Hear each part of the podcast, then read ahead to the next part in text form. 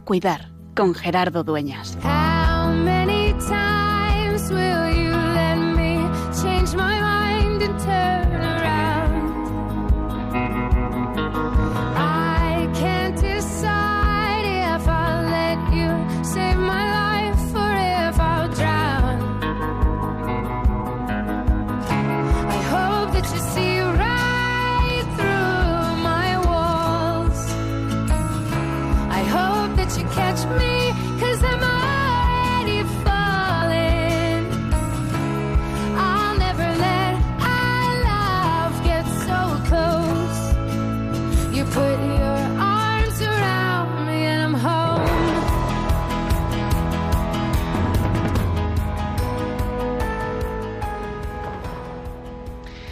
Comenzábamos ayer la- el octavario de, de oración por la unidad de los cristianos.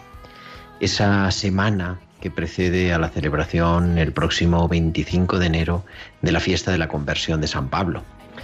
Y en esta semana, aparte de lo que transmitimos en Radio María cada noche a las 11 menos cuarto, ese momento de oración por la unidad de los cristianos, en este año, en este 2021 y continuación de lo iniciado en el 2020, se nos ha dado el ecumenismo de enfermedad.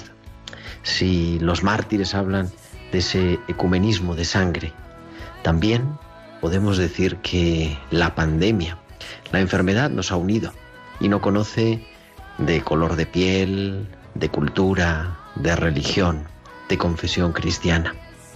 Y es que el sufrimiento es la nota distintiva de esta pandemia, un sufrimiento acompañado de soledad, un sufrimiento acompañado de algo de miedo. Y en medio de todo eso, nosotros queremos poner el ancla de nuestra esperanza. Una esperanza basada no solo, que está muy bien en la vacuna que nos va a proteger, no solo en la investigación de los tratamientos que van a ayudarnos a llevar mejor la enfermedad o en los modos de protegernos para contagiarnos menos, sino una esperanza que está anclada en ese Dios, que es el Dios de la vida, el Dios de la enfermedad, el Dios de la salud, el Dios y Señor de la historia. En este momento en el que volvemos a hablar y revolotean sobre nuestras cabezas las palabras del confinamiento, del lockdown, del estar en casa y del quizá no poder salir ni siquiera hacer las cosas mm, cotidianas de nuestro día a día, nosotros queremos reafirmar que nuestra esperanza está puesta en ese Dios y que nada, ni la pandemia, ni Filomena, ni nuestra enfermedad, ni nuestro pecado, ni siquiera nuestra muerte, tienen la última palabra, porque estamos puestos en las manos de Dios. Y por eso, una vez más hoy, en este 19 de enero, en esta semana de oración por la unidad de los cristianos, queremos recordarnos y vivir que es y sigue siendo más que nunca tiempo de cuidar.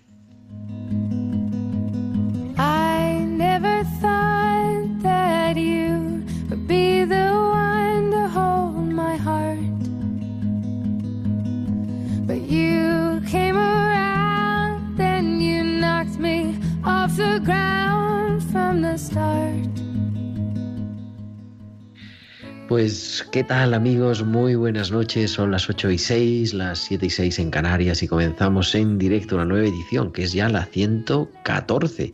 114 programas de tiempo de cuidar, 114 martes, acompañándote de 8 a 9, de 7 a 8 en Canarias, en este programa de Pastoral de la Salud de Radio María.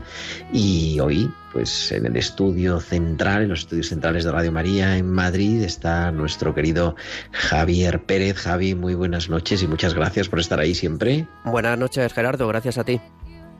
Y nada, emitiendo pues hoy en este estudio que seguimos en el hospital porque me ha tocado estar aquí, está la cosa un poquito complicada, pero con mucho cuidado, con mucha precaución, con mucha higiene y sobre todo con mucha mascarilla, aunque ahora aquí en el despacho no tenemos la mascarilla. ¿Y qué más? Bueno, damos gracias a todos los que forman parte de nuestro programa, los que hacen posible en la producción TV Sai López, en la producción musical Eva Caro y Bárbara Omar y todos aquellos que nos seguís. ¿De qué vamos a hablar hoy en este martes 19 de enero del año 2021? Que ya estamos en el año 2021. Pues vamos a hablar de cómo acompañar, porque hay más cosas aparte de la pandemia, y estamos ahí intentando todavía no empezar con los especiales de COVID otra vez o retomarlos.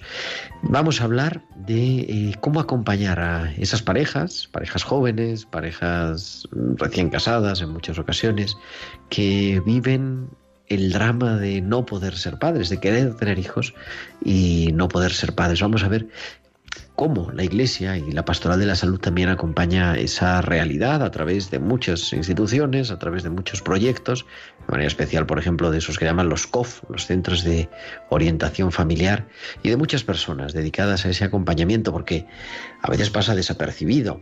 Evidentemente no es un duelo por muerte de alguien, pero es verdad que el proyecto vital muchas veces se tambalea y también desde la fe, también desde la Iglesia queremos acompañar esa realidad. Y queremos, como siempre, que nos escuchéis, como hacéis cada martes, pero también que podáis comunicaros con nosotros, con vuestros comentarios en nuestro correo electrónico, tiempo de cuidar arroba radiomaria.es, tiempo de cuidar arroba radiomaria.es, y en nuestras redes sociales, en Facebook somos Radio María España y en Twitter arroba Radio María Spain. Y podéis publicar en Twitter vuestros comentarios con el hashtag almohadilla tiempo de cuidar. Y también durante la emisión en directo del programa nos podéis enviar vuestros mensajes de WhatsApp a nuestro número del estudio al 668 594 383 al 668 594 383. Pues yo creo que ya tenemos casi todo preparado, así que vamos a viajar hasta Bilbao porque Valcisa nos trae como cada semana sus hospitales con alma.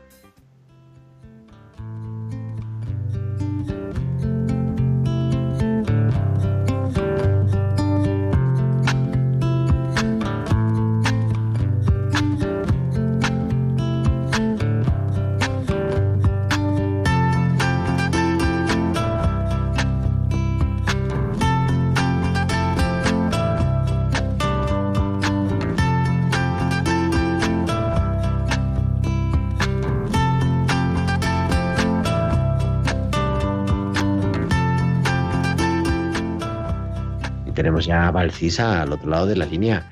Valcisa, muy buenas noches. Buenas noches Gerardo y buenas noches también a todos los oyentes. Asegurarse. Hace días que se creó el debate en torno a Javier sobre su estado neurológico tras un infarto cerebral masivo. Dos grandes preguntas. ¿Conecta? ¿Obedece órdenes? Con el paso de los días, la objetividad queda nublada con el deseo de apreciar un simple gesto que perpetúe la esperanza de verle mejor. Entro en el box donde está y no puedo evitar que mi mirada se desvíe a donde Javier la tiene fija. Fotos de momentos preciosos que ha vivido en estos 56 años de vida que tiene. Me acerco, muevo la mesa y veo que su mirada cambia. Le hablo, le voy contando cosas y creo que me entiende. Le pregunto y quiero creerme que hay una muesca de sentimiento. ¿Hay algo cierto? ¿Podemos asegurar algo tanto para bien o para mal? El otro día leí un anuncio que decía, sabemos que no hay nada seguro, por eso lo aseguramos todo. Me río. ¿Asegurarse todo? Asegúrate una palabra bonita cuando no sepas qué decir. Asegúrate que tengas ganas de vivir cada día siendo mejor persona. Asegúrate de permitir que tus lágrimas salgan cuando tu corazón necesite respirar. Asegúrate que nadie te haga sentir poco importante. Asegúrate que has aprendido a escuchar. Asegúrate que cuidas tanto tu cuerpo como tu mente. Una buena carrera es tan bueno como un buen libro. Asegúrate alguna melodía que sea capaz de calmarte. Asegúrate seguir manteniendo un espíritu inquieto. No pretendas asegurarte todo para poder vivir en libertad. Hasta la semana que viene. Pues hasta la semana que viene, Bartisa. Aquí te esperamos en tiempo de cuidar con tus hospitales con alma.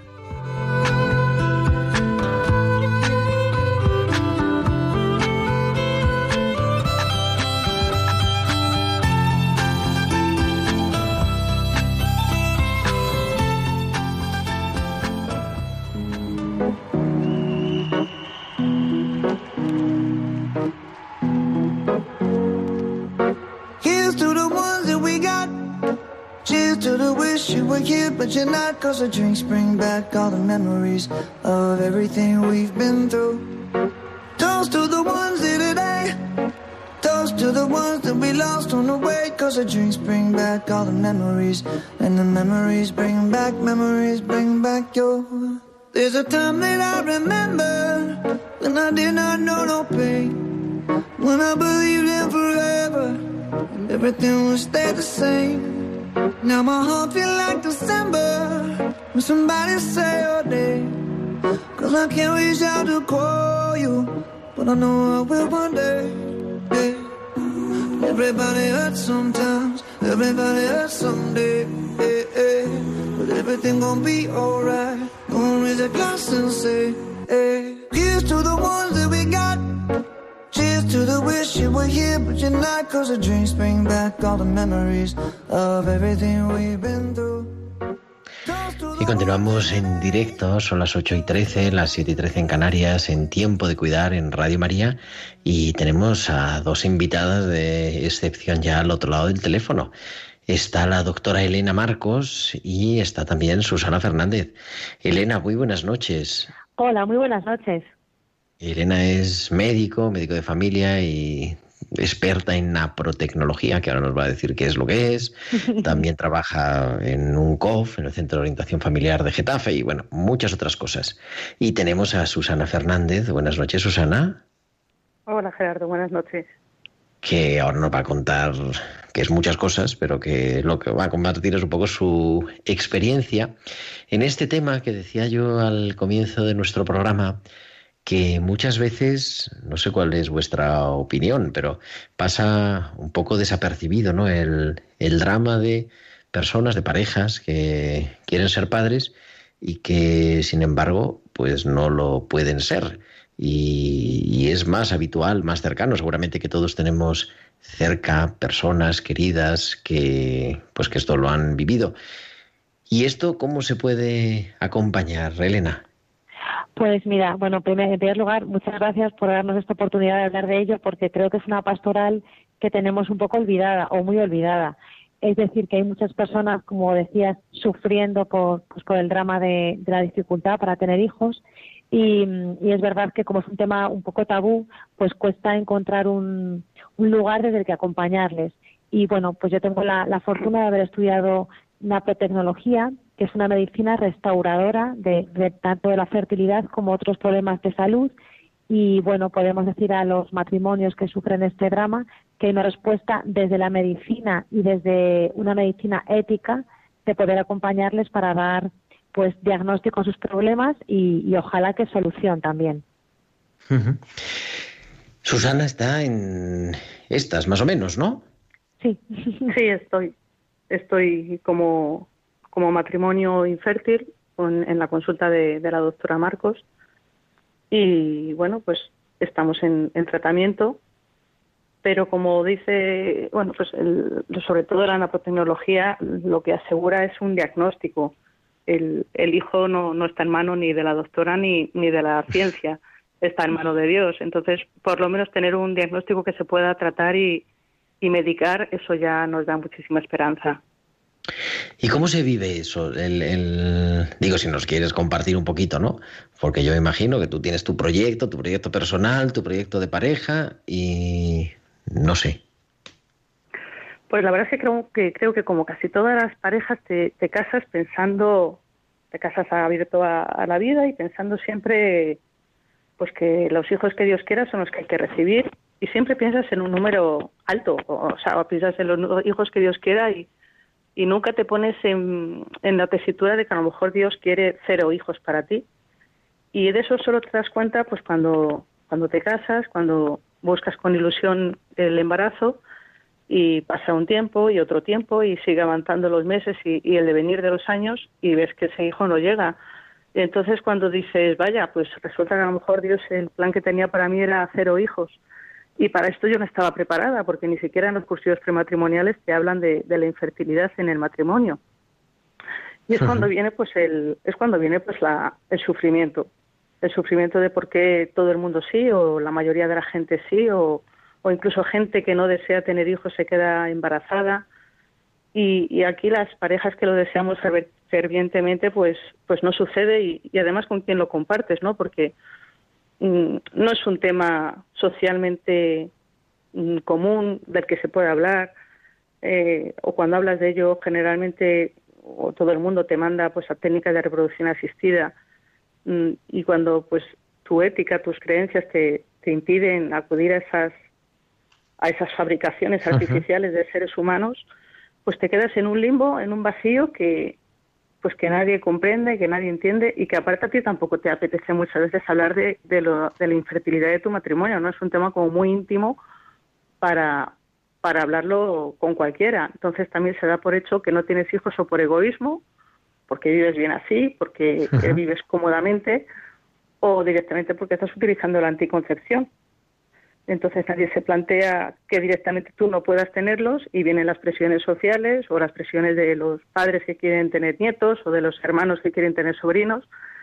Y es un, es un dilema que dices, Laura, aquí a todo el mundo mi, mi intimidad para que me dejen un poco de presionar por lo menos y no echen más leña al fuego o, o lo vivo en silencio y que la gente piense de mí lo que quiera o, y bueno pues afortunadamente existió o existió desde hace poquito tiempo existe desde hace poquito tiempo esta esta ciencia de manos de, la doctora Marcos que fue pionera en, en ello.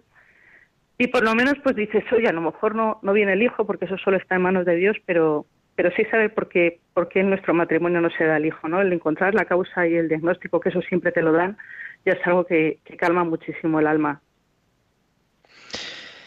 Doctora, ¿cómo llega una pareja? Porque, claro, ahí nos decía Susana, ¿no? Hay una gran parte de tabú, también no solo de tabú social, sino que también tampoco vas a estar contando a todo el mundo todas las intimidades, ¿no? Y entonces me imagino que ahí, mm, claro, tampoco llega uno el primer día a, a, pedir ayuda, sino que hay un proceso de búsqueda, muchas veces quizá también de problemas, puede, puede transformarse en problemas dentro de la pareja, ¿no? Claro, sí. Yo creo que un, común denominador de las personas que llegan es el dolor, porque, como decía Susana, siempre hay un plan ¿no? en un matrimonio, pues de una familia, de tener hijos, y cuando esto no sucede, y no sucede, y no sucede, muchos llegan, tras, bueno, hay diferentes tiempos, ¿no? Hay gente que llega tras haber estado casado poquito tiempo, pero ya piensa que hay que buscar alguna causa, o gente que llega tras un recorrido de muchos años, y sobre todo llegan bueno, con mucho dolor, con mucha incertidumbre y mm, yo creo que con un, con un poco, con mucho miedo de qué se van a encontrar, ¿no? De, qué les vas a decir. Todos me preguntan en la primera consulta si tienen posibilidades. Todos me preguntan cómo veo su caso, que es normal, ¿no? Yo también lo preguntaría. Y, y a mí me gusta decir a todos algo que, que repito mucho y es que lo que comentaba Susana, ¿no? Que yo me comprometo a hacer todo lo que esté en mi mano para pues para averiguar cuál es el problema que tienen pero evidentemente no puedo prometerles un embarazo porque eso no está en mis manos no está en manos de Dios.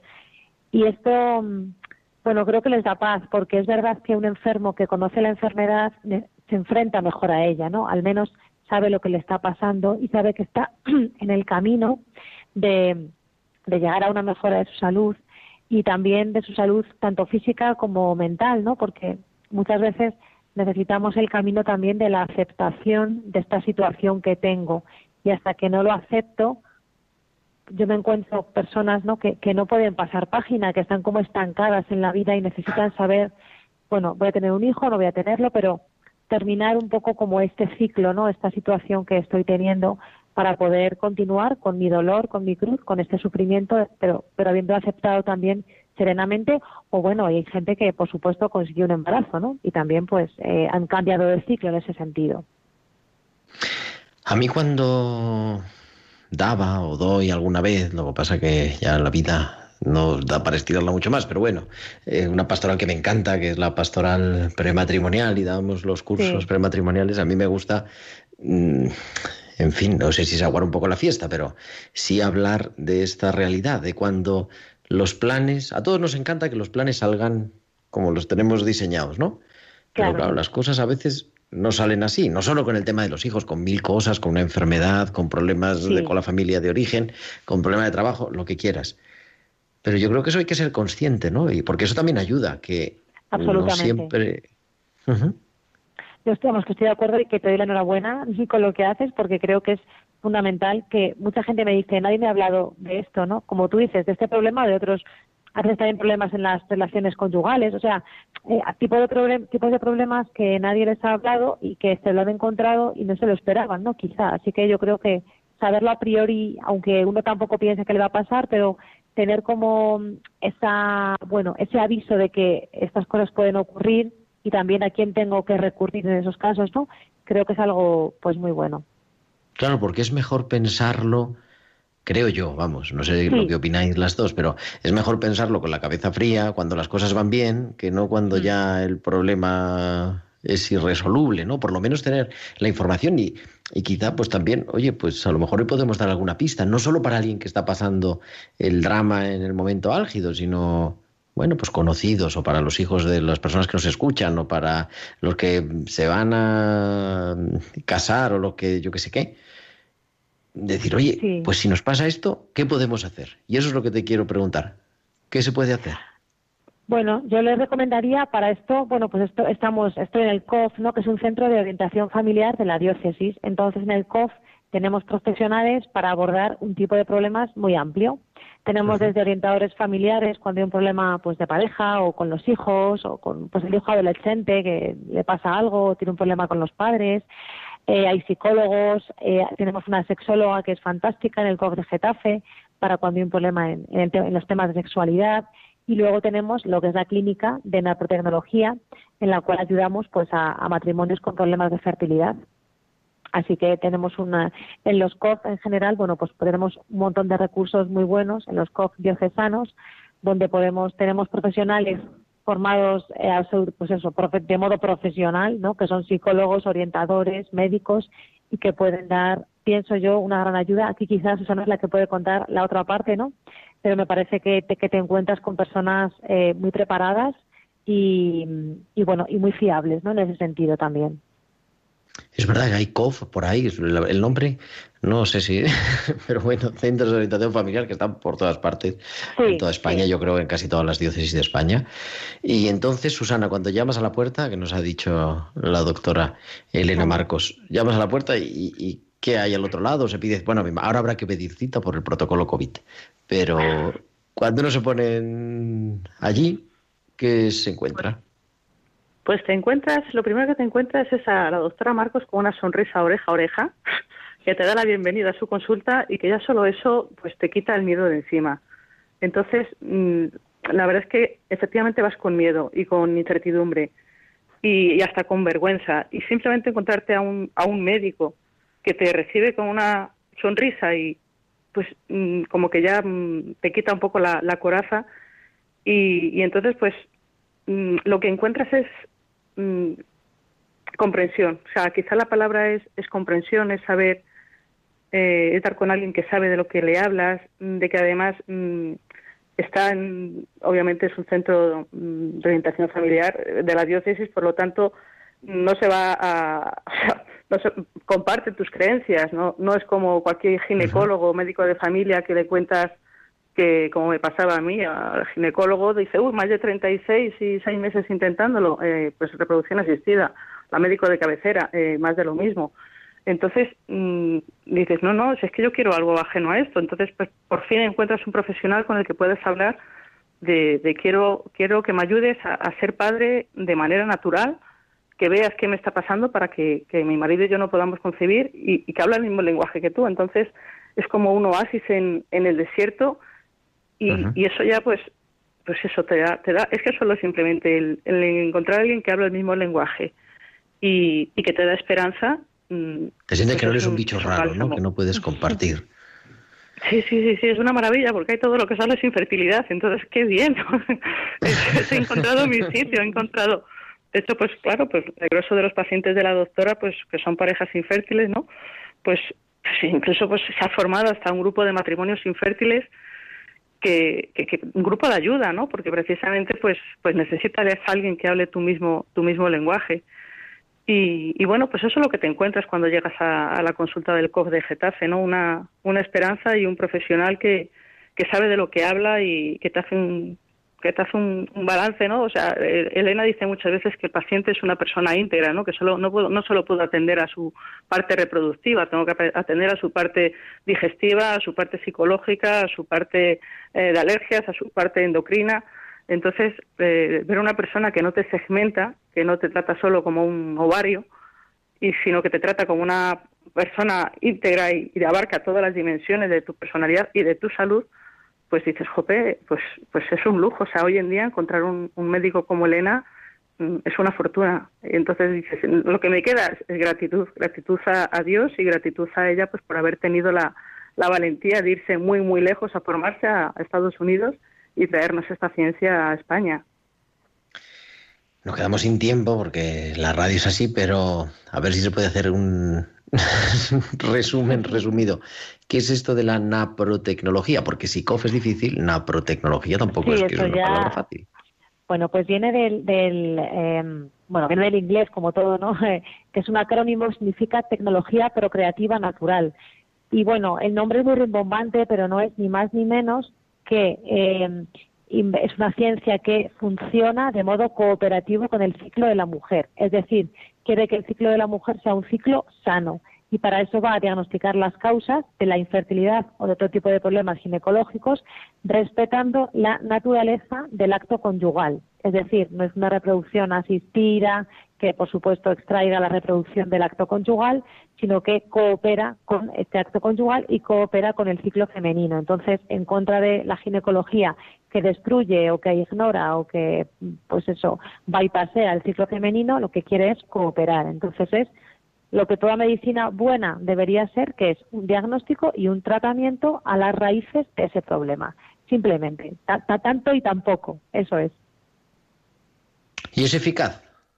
Es muy eficaz, sí. Vamos, la eficacia en cuanto a embarazo, bueno, siempre hablamos, a mí no me gusta hablar de, eficacia porque al final caemos un poco en el éxito, ¿no? del, del hijo de la, de la in vitro, de cosas así, pero en cuanto a embarazo sí que tenemos unas tasas más altas que la reproducción asistida. Y en cuanto a satisfacción, muchísimo más altas. O sea que en ese sentido, eh, porque el éxito no es solamente el embarazo, sino todo el, digamos, todo el acompañamiento que se hace, como dice Susana, a la persona, cómo verlo de forma integral y cómo, bueno, ayudarle en todos los eh, problemas que le esté causando la infertilidad, no solamente físicos.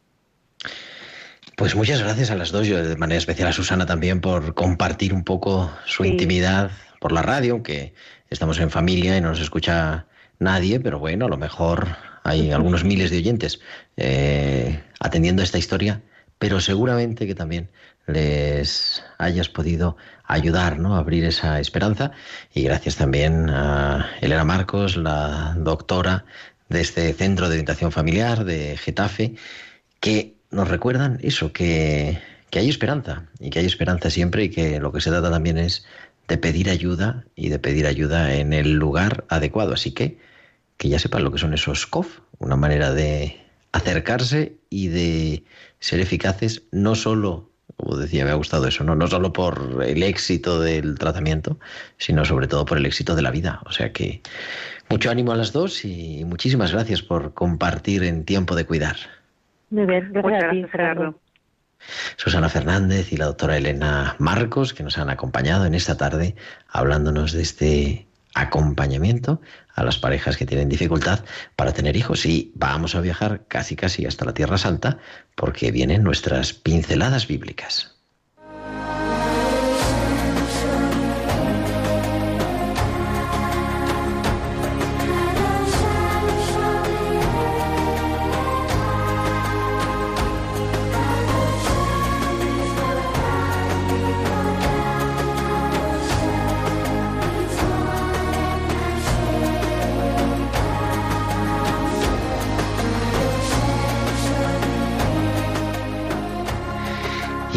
Cada semana nuestra exégeta, nuestra biblista de cabecera, la doctora Inmaculada Rodríguez Torne, que es la directora de la revista Tierra Santa, nos habla y hoy nos habla precisamente Inma del Evangelio de hoy que nos acababa, acabamos de escuchar la celebración de la Eucaristía, que nos habla del Sabbat. Muy buenas noches. Querido Gerardo y queridos amigos, hoy quiero hablaros del sábado, el tema principal del Evangelio de hoy. En hebreo sábado se dice Shabbat, una palabra que viene del verbo Shabbat que significa cesar, descansar, y que suena parecido al número 7. El Shabbat era y sigue siendo el día principal de la semana para los judíos, como para los musulmanes es el viernes y para los cristianos el domingo. En tiempos de Jesús ya se había desvirtuado gran parte del sentido primigenio del sábado. Así que para captar toda su profundidad voy a leer el mandato del Decálogo que se refiere a él, en la formulación que tenemos en Éxodo 20 del 8 al 11. Dice así, el Señor, acuérdate del sábado para santificarlo. Durante seis días trabaja y haz tus tareas, pero el día séptimo es un día de descanso, dedicado al Señor tu Dios.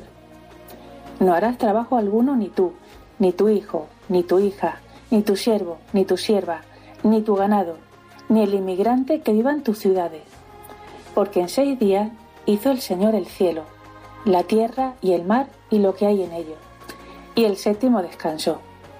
Por eso el Señor bendijo el sábado y lo santificó.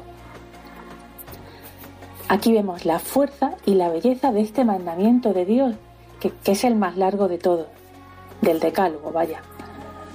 Un mandamiento completamente revolucionario. Tan importante le parece a Dios que es el primero en cumplirlo. Él va por delante en su cumplimiento. Es un poco como si dijera, no, más que fijaros en el, en el mandamiento, eh, fijaos en mí, observadme a mí, haced como hago yo. Mirad qué bonito que siempre hablamos de la semana de la creación, porque Dios crea el mundo en seis días. La tierra, el cielo, el mar, los pájaros, los animales, los seres humanos. Y el último día, el séptimo, descansó. Este descanso, por tanto, forma parte de la semana de la creación. No, no, no esta parte. La semana de la creación son los seis días de trabajo junto con el séptimo de descanso. Qué importante es que imitemos a Dios y dediquemos un día a descansar. Un día no para nuestro propio beneficio, que es el sentido del sábado, sino para hacer lo que Dios quiere y también nos manda. Sería maravilloso volver al Shabbat originario y reservar este día pues para leer, para meditar, para hablar con Dios, muy importante, para pasarlo con la familia, para llamar a los amigos, pues serían, nunca mejor dicho, unos domingos divinos. Bueno, pues eh, ahí lo dejo amigos y seguiremos la semana que viene con, con el Shabbat. Hasta la semana que viene. Pues hasta la semana que viene, Inma, te esperamos para que nos sigas hablando de este Shabbat, que es verdad que es fundamental en el judaísmo y también, por lo tanto, para comprender el Evangelio y acercarnos a Jesús. Son las pinceladas bíblicas de Inma Rodríguez Torrey.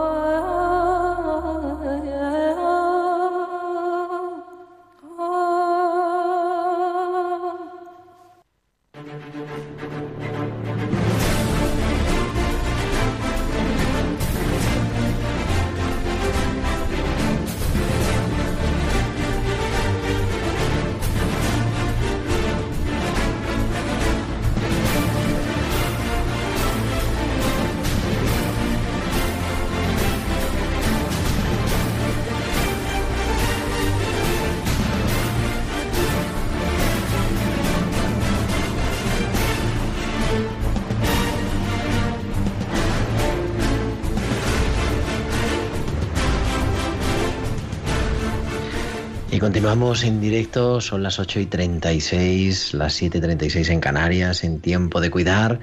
Yo soy Gerardo Dueñas y estamos en tiempo de cuidar y en tiempo de tertulia.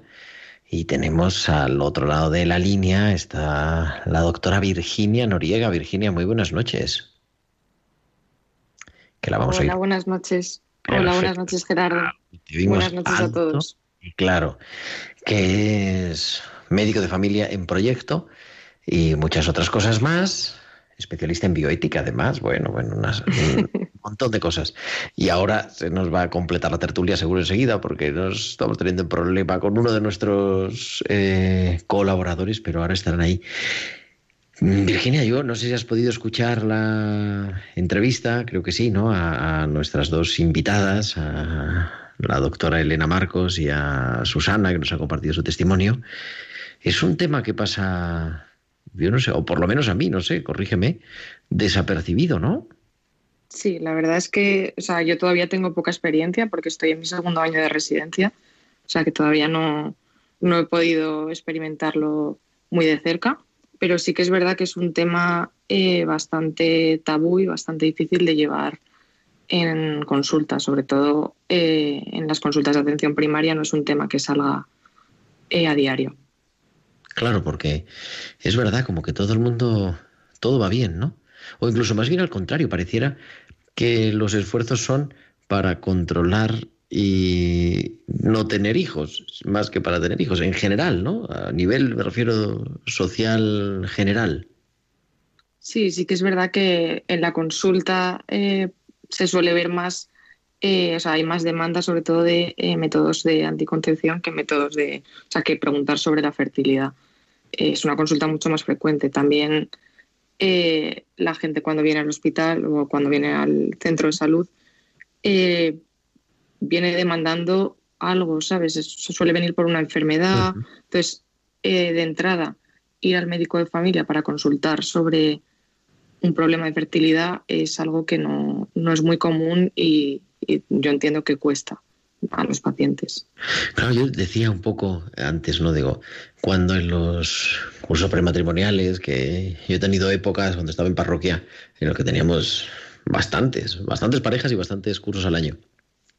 Y decía yo siempre, bueno, ¿y qué pasa si, yo qué sé, mm, hay un problema de cualquier tipo en la pareja, ¿no? ¿Qué va a pasar? Y todo el mundo a mí, en general, ¿no? En general, de primeras, la respuesta automática es como, no, no, eso a nosotros no nos va a pasar, ¿no? Eso es una cosa que le pasa a los otros. Los problemas de, de, todo tipo, de pareja, de con la familia, de fidelidad, de lo que queramos, ¿no? Siempre parece que es a los demás. Claro, luego dices, bueno, pues las estadísticas dicen que no sé qué, ¿no? Y dice, bueno, pues ojalá sea, vamos, uno piensa en silencio, ¿no? Educadamente y se acuerda también del que está hablando, un poquito de su familia. pues ojalá sean los otros, que no me toque a mí esto.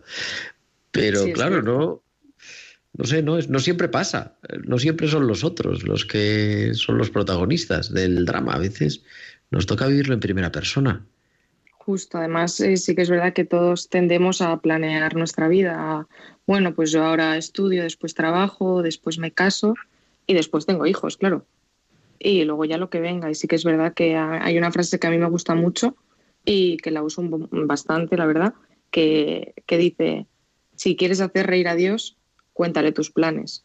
Porque es verdad que tendemos siempre a planear, a planear, a planear y hay veces que, que las cosas no están en nuestras manos. No, no, está claro. Eso es así. Y es verdad que, hombre, un hijo es un regalo, ¿no? Es un don. Yo creo que eso es importante repetirlo, porque a veces es que dentro de mi proyecto personal eh, tengo que tener un hijo. Y un poco lo vemos así también, ¿no? Yo creo, en general, ¿no?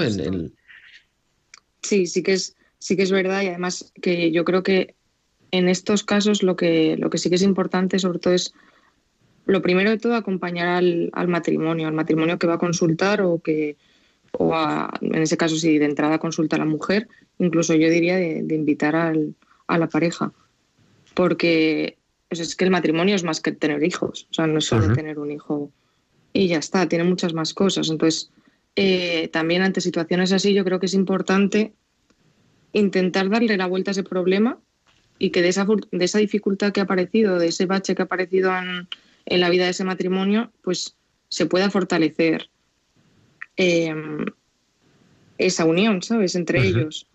Luego también, no siempre ni mucho menos, pero es verdad que hay muchos casos en los que eh, el propio estrés es una de las barreras del embarazo. O sea, no, no, en todos los casos, pero hay muchos casos en los que eh, cuando disminuye ese nivel de estrés en la pareja, aparece el embarazo.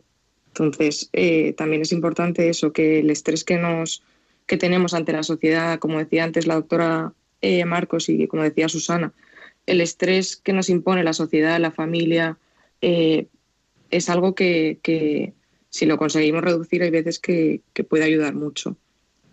Hombre, a mí, en fin, lo intuía, pero ya nos lo ha confirmado, ¿no?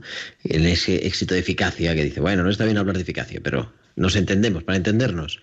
Mm. ¿No es más eficaz las técnicas de reproducción asistida, eh, pues yo qué sé, la fecundación in vitro, lo que sea, ¿no? El, el que, que este proyecto que al final es, pues, asumir a la persona de forma integral, ¿no? cuáles son las causas psicológicas, no sé, poderlo acompañar, a, por ahí va la cosa. Bueno, tú también eres experta en esto, se supone, bueno, experta no, que va, que va. Yo sé lo poco que sé que, he leído por ahí y poco más. Yo experta ni mucho menos. Es verdad que me gusta mucho el tema. el tema. Es verdad que me gusta mucho el tema y, he leído y he intentado buscar mucha información, pero ni estoy formada en ello, ni mucho menos. Entonces, a mí lo que sí que me parece importante, sobre todo, es ante una pareja eh, es que la pareja tiene derecho a recibir información. E igual que eh, si una pareja te viene con estos problemas, tú le vas a informar, le vas a informar sobre eh, la reproducción asistida, también tienes que informarle sobre otros métodos. Y igual que se informa sobre otros métodos como la, la naprotecnología, también creo que es importante informarle sobre que existe la adopción y que hay muchas más opciones. Entonces, yo creo que igual que está mal informar solo de una opción, yo creo que ante un paciente, eh, pero en, cualquier cosa, en cualquier patología que tenga el paciente, tú tienes la obligación como médico o incluso como persona, te diría, informarle sobre todas las opciones que hay. Y ya la pareja, por sus creencias, por, su, eh, por sus preferencias, por lo que él quiera, por, la, por lo que la pareja quiera, que él decida, o sea, que ellos decidan. Tú no, tú no eres nadie para filtrar la información que ellos, que ellos pueden recibir. Entonces, si tú tienes información, regálasela al resto. Entonces, yo creo que eso es importante. Y luego ya dentro de, em, de hablando de este tema sobre todo, no es solo, yo no creo que sea solo el acompañar al matrimonio, o sea, el darle la información a esa pareja, sino creo que también es importante, eh, que lo decía yo creo que la, doctora Marcos ha hablado de ello también, sobre que eh, la pareja tiene que aceptar los límites porque no siempre se va a conseguir embarazo, ni mucho menos. Y lo que es muy importante es, pues eso, acompañarles, sobre todo en el camino de aceptación. O sea, si la cruz de ese matrimonio es ser infértil, es súper duro, pero eh, el primer paso es aceptarlo. Entonces, eso también creo que es importante y que, y que a día de hoy, pues, que está un poco olvidado, el que todos somos personas y que si nos acompañamos entre nosotros las cosas van a ser mucho más fáciles. Y que no es la única manera de ser fecundo, ¿no? El matrimonio tiene que ser fecundo en sí mismo, como reflejo del amor de Dios, pero claro que la, hombre, y la manera ordinaria, podríamos decir, pues son los hijos, pero se puede ser fecundo de otra manera, ¿no? Lo que pasa que es verdad que no nos gusta que los planes salgan y es paradójico, esto que comentaba, yo estaba pensando ahora cuando te oí hablar, en la sociedad de la hiperinformación resulta que después no tenemos tanta información, ¿no? Por ejemplo, a esos niveles, es decir, comparando, ¿no? Estas esta técnica de, ayuda a la fertilidad con estas otras. Hombre, de primeras esto parece más natural. Eso, en fin, no hace falta tampoco ser un gran especialista, ¿no? Con lo cual, ahora en este mundo que tenemos a todo lo natural, todos son naturales. Los alimentos, la bebida, eh, la ropa, todo es ecológico. Pues también, ¿no? Digo yo, no sé. Sí, si bien es cierto que yo creo que, eh, pero esto es opinión personal, eh, yo creo que, por así decirlo, el problema de los métodos naturales es ese falso mito de que no funciona, porque yo creo que esa connotación religiosa a veces crea una barrera al resto de personas, ¿sabes? Y igual que se ofrecen otras opciones, yo creo que esta es una opción igual de válida y que, independientemente de tus creencias, es una opción que todo el mundo puede tener en cuenta y puede valorar si quiere utilizarla o no. Entonces, yo creo que eso también es, lo que tú decías, es, importante eh, informar y saber informarse. Claro, hablamos muchas cosas, ¿no? De consentimiento informado. Hay que explicar te ponen la, bueno, ya cuando hagas la vacuna del COVID, que no sé si te la han puesto o no te la han puesto, pero vamos, tienes que firmar ahí más que para una hipoteca. Y, y después, para otras cosas importantes, no tienes tanta, pues eso, tanta así. Yo creo que es también una tarea, ¿no? De, pastoral, ¿no? De, de, de Sí. poder acompañar eso y, y, en fin, y, y ayudar a los demás a poder elegir bien. Pero para poder elegir bien tengo que saber las opciones que hay, los métodos, a nivel científico, no únicamente, también es importante a nivel ético, pero, pero también a nivel científico. Totalmente. Mm. Bueno, ¿y tú por qué te metes en ese mundo de la bioética? La verdad es que en el mundo de la bioética a mí me parece que es importante como médico eh, formarse en este mundo. Es más, eh, creo que todos los médicos deberían de tener unos conceptos básicos, una noción básica sobre la bioética. Eh, hay muchos temas que tocamos, o sea, to- o sea, el médico se centra en el cuerpo y en el ser humano. Entonces, desde el Sí, inicio de la vida sí. hasta... Por eso, por eso. Desde el inicio de la vida hasta, hasta la muerte, desde el nacimiento hasta la muerte, o sea, es que recorres toda la ética, desde los problemas que hay desde el origen de la vida hasta, mm, hasta que termina. Entonces creo que para mi formación, tanto personal como profesional, creo que es importante y se la recomendaría a todos los médicos. Puedes reflexionar un poco, ¿no? Yo creo. También te ayuda, decían, eh, no sé quién, me parece que decía Susana, ¿no? Es que me han visto no solamente como un ovario, sino como una persona, ¿no? Ese, ese acercarnos al ser humano en su integridad, en todos los, no, no solo en la medicina, en todas las cosas, ¿no? Incluso ni siquiera solo en el acompañamiento, estar acompañando a parejas que tienen problemas de fertilidad. Bueno, pues lo que tengo no es una pareja que tiene problemas de fertilidad, es una pareja. Justo. Es, es que eso es súper importante. Por eso yo creo que también es importante formarse como médico, porque cuando acabas de empezar, yo ahora que soy un médico en pañales, por así decirlo, que llevo dos años solo en, en el hospital, eh, todavía tengo fresco, o sea, todavía no he entrado en la rutina de un paciente detrás de otro y al final reduces el paciente a la enfermedad, pero eso es súper importante. Cada paciente es una persona que tiene un problema de salud o a veces no, pero es una persona que hay que tratarla de forma integral. O sea, esa persona entra por la puerta y te va a contar sus intimidades, sus problemas, lo que le preocupa. E incluso muchas veces no hay una patología eh, física detrás, sino muchas veces hay estrés, hay una situación eh, con problemas en casa, un problema social. Entonces, siempre, siempre hay que eh, tratar a cada persona como, como una persona única que es y, y con muchísimo respeto y sobre todo a mí me parece que admiración, porque cada persona es un milagro que Dios ha creado, entonces merece respeto y, y sobre todo ser escuchado.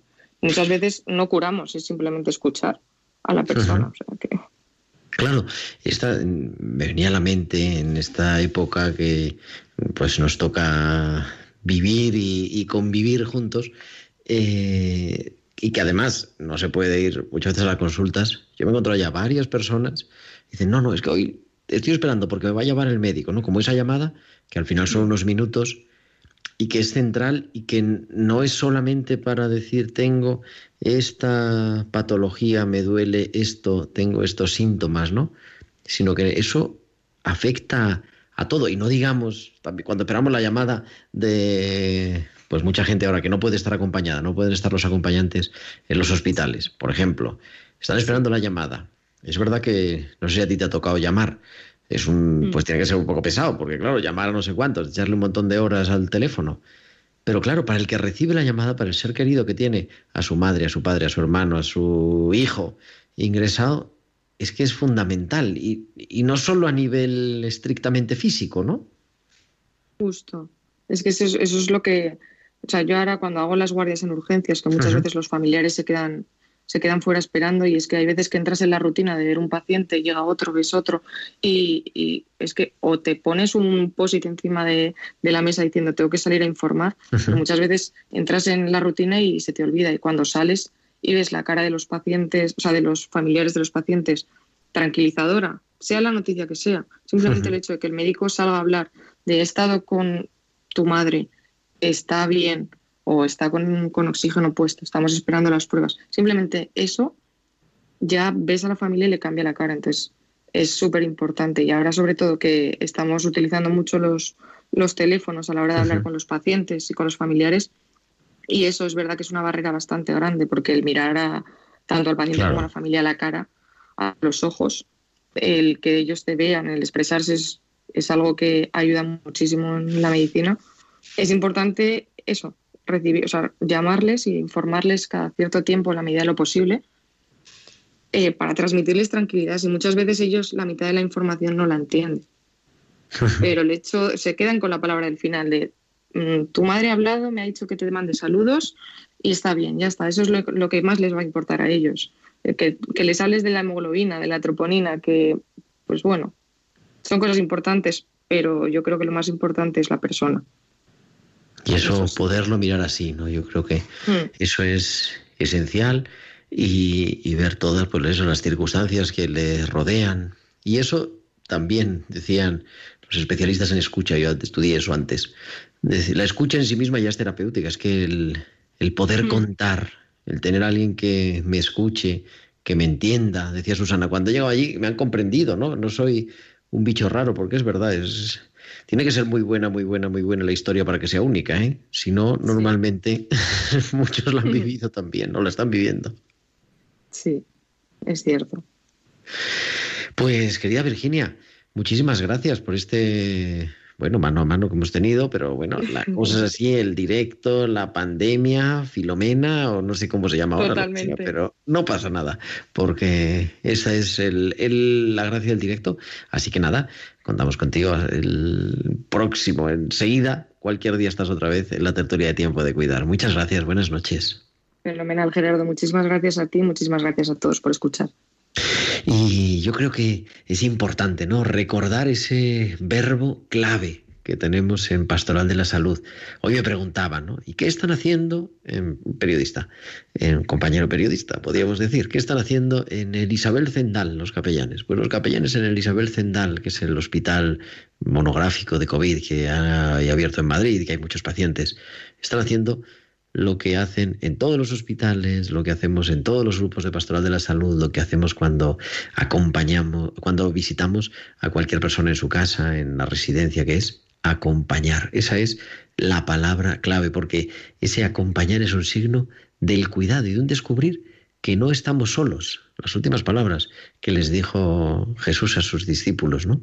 Sabed que no estáis solos, yo estoy con vosotros todos los días hasta el final del mundo. Y esas palabras que en ese mensaje precioso que los padres del Concilio Vaticano II dirigieron a los enfermos y a todos los que sufren, que sepáis que no estáis solos. Pues también, sea cual sea el problema, el origen del sufrimiento, que nunca olvidamos que no estamos solos. Pero llegamos al final de nuestro programa, así que nos tenemos que despedir, pero no pasa nada porque enseguida es otra vez martes, pasa el Sabbat, como nos decía Ima, es otra vez martes y estaremos aquí. Muchas gracias en el control técnico a nuestro querido Javier Pérez y a todos vosotros os dejamos pues ahora con la programación como siempre de Radio María. Nosotros volveremos, eso es, el martes 26 de enero a las 8 de la tarde, a las 7 en Canarias. Estaremos aquí, será el programa 115 de Tiempo de Cuidar y volveremos para contaros más historias y para recordarnos lo importante que es cuidar. Hasta entonces, un abrazo de vuestro amigo el diácono Gerardo Dueñas. Han escuchado Tiempo de Cuidar con Gerardo Dueñas.